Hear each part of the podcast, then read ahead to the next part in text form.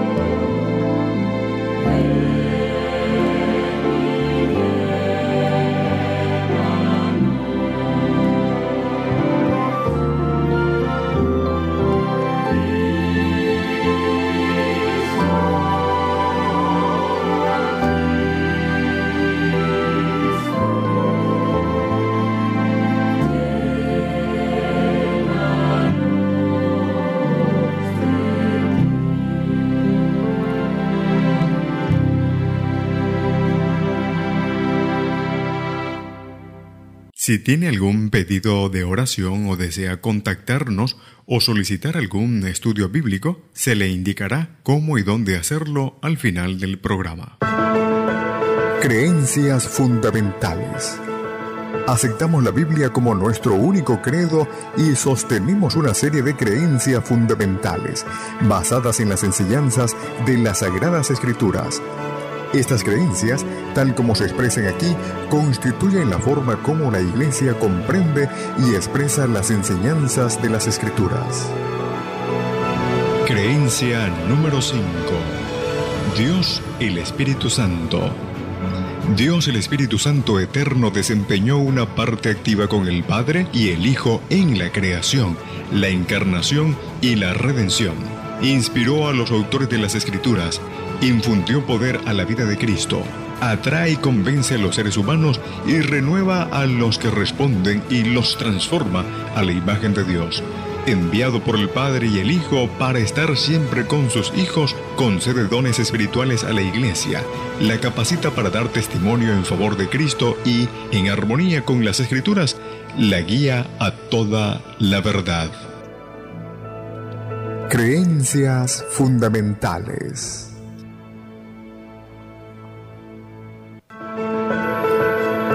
Espíritu Santo está involucrado en cada experiencia de nuestra vida cristiana.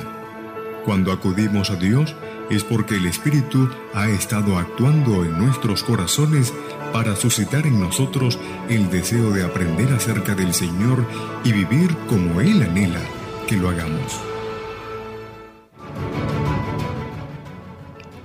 Muy bien amigos, al regresar en este espacio especial hoy con la quinta Quinta creencia fundamental, el Espíritu Santo, requerimos entonces el necesario pedir la bendición de Dios en este momento. Oremos. Amantísimo y buen Padre que estás en los cielos, una vez más, imploramos tu misericordia, tu bondad para con nosotros al estudiar tu palabra, al hablar de la tercera persona de la deidad, que pueda, oh Señor, podamos quedar claros de todo lo que es necesario saber y conocer sobre la obra importante del Espíritu Santo. Te lo suplicamos y agradecemos en el nombre de Cristo tu Hijo. Amén y amén.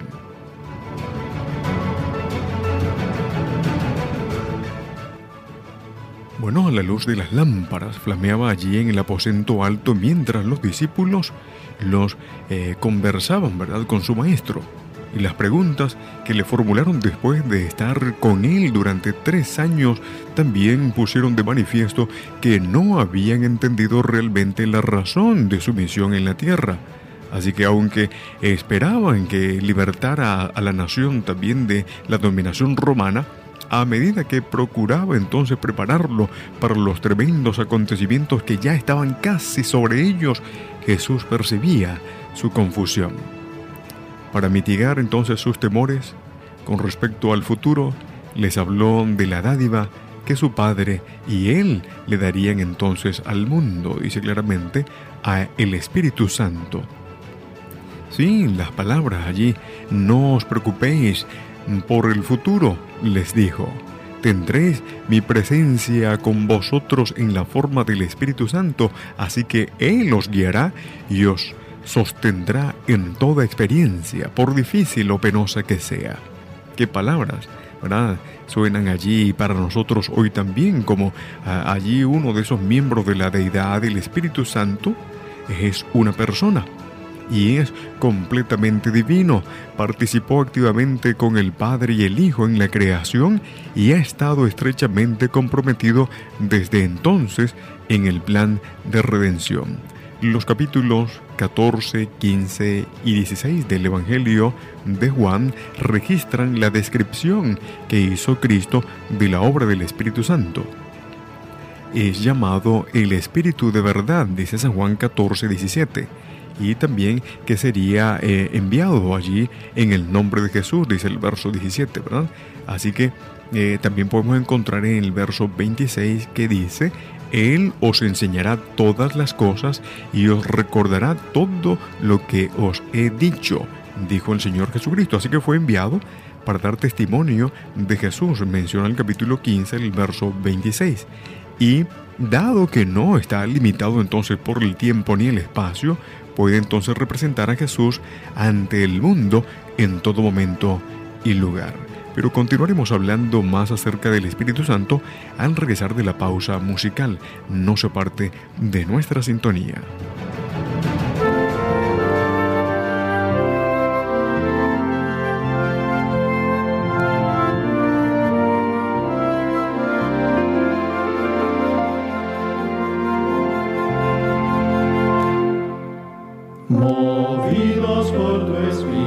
consagración, lanzarnos a los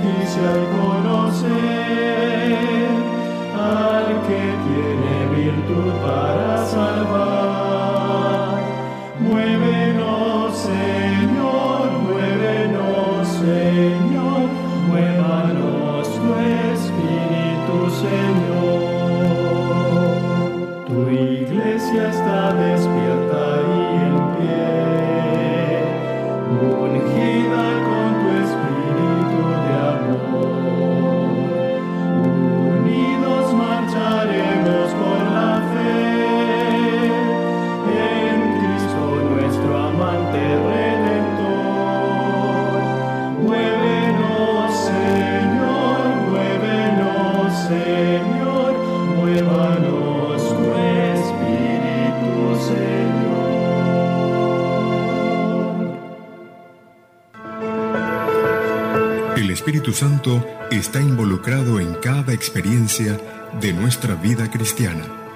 Cuando acudimos a Dios es porque el Espíritu ha estado actuando en nuestros corazones para suscitar en nosotros el deseo de aprender acerca del Señor y vivir como Él anhela que lo hagamos.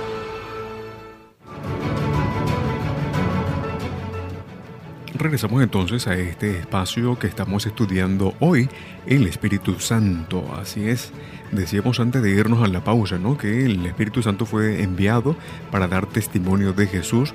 Además de ello, no está limitado ni por el tiempo ni el espacio y puede también representar a Jesús ante el mundo en todo momento y lugar. Muy importante tener eso en cuenta porque además también de trabajar con los discípulos de Cristo, capacitándolos allí para que llevaran a cabo su misión, el Espíritu Santo entonces estaría presente entre los inconversos allí, convenciéndolos de pecado, de justicia y de juicio, dice la Escritura en el capítulo 16, hemos dicho, del libro de San Juan, el verso 8. Así que posiblemente también se comprenda menos la persona y la obra del Espíritu Santo que la de los otros dos miembros de la deidad que hemos ya estudiado, porque ello se debe a que la naturaleza de su obra, por supuesto, es en este caso presentar a Cristo y al Padre antes que a sí mismo. Así que por medio de su ministerio, los santos hombres de Dios allí escribieron las escrituras que dan testimonio de Jesús según lo menciona el apóstol Pedro en su segunda carta, en capítulo 1, el verso 21. Así que llenó la vida de, de Cristo de poder, también lo deja ver la escritura. Y gracias a su ministerio, las escrituras entonces cobran vida para nosotros hoy, hacen real a Cristo, abren nuestros corazones al Salvador y también nos capacita con el fin de que nosotros podamos vivir para Él, en lo que dice la escritura una y otra vez. Así que el Espíritu Santo también está involucrado, entiéndalo bien, en cada experiencia de nuestra vida cristiana.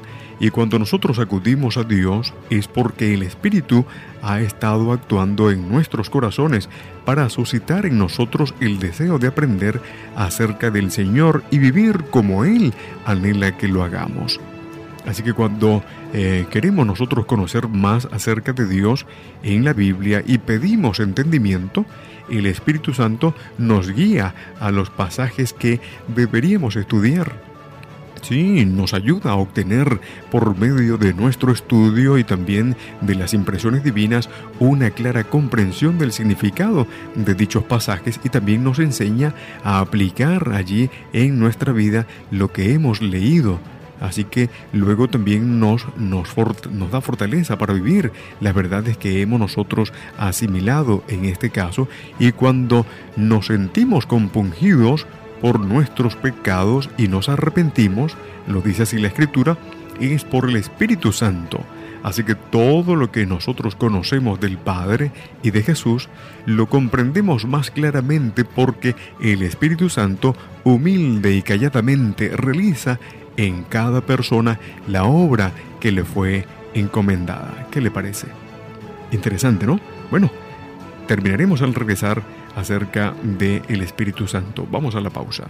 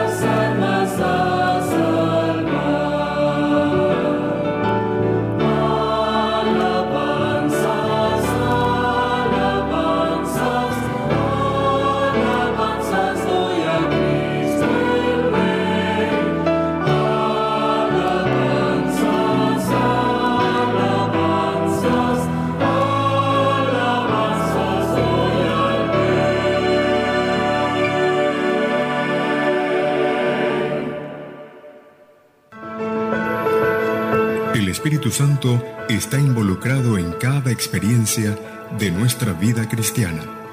Cuando acudimos a Dios es porque el Espíritu ha estado actuando en nuestros corazones para suscitar en nosotros el deseo de aprender acerca del Señor y vivir como Él anhela que lo hagamos. Fantástica la obra del Espíritu Santo que, se realiza pues en tu vida y en mi vida diariamente en el mundo. Decíamos antes de irnos a la pausa, compartimos con ustedes que todo lo que nosotros conocemos pues del Padre y de Jesús lo comprendemos siempre gracias al Espíritu Santo que está trabajando allí de manera callada, solapada, humildemente, por supuesto realizando en cada uno de nosotros eh, esa tarea que le fue encomendada. Así que ya por último queremos entonces compartir en este último últimos minutos esta sección importante del estudio del Espíritu Santo, creencia fundamental número 5, es que él también fortalece a la iglesia y a cada miembro individualmente por medio de dones espirituales. Sí, algunos de los cuales son espectaculares por su naturaleza también, mientras que otros son menos llamativos pero igualmente esenciales. Así que varios de ellos se mencionan en el libro de Efesios, el capítulo 4, el verso 11. Y compartimos con ustedes lo siguiente. Y él mismo constituyó a unos apóstoles, a otros profetas, a otros evangelistas, a otros pastores y maestros Dice allí también, pueden revisar lo que dice Romanos capítulo 12, el verso 6 al 8, así como Primera de Corintios capítulo 12, el verso 4 al 11, y puede también allí revisar la sección de la escritura en en otros, eh, en otros, ¿no? El libro de Efesios también hace mención, hemos dicho capítulo 4, el verso 11. Así que según se mencionan allí en los primeros y también en los últimos versículos de la Biblia, el Espíritu Santo desempeñó un papel activo en la creación, en la encarnación y la redención. Como representante personal de Jesús, también hace por nosotros todo lo que Él haría si estuviera entonces físicamente presente. Que el Señor les bendiga.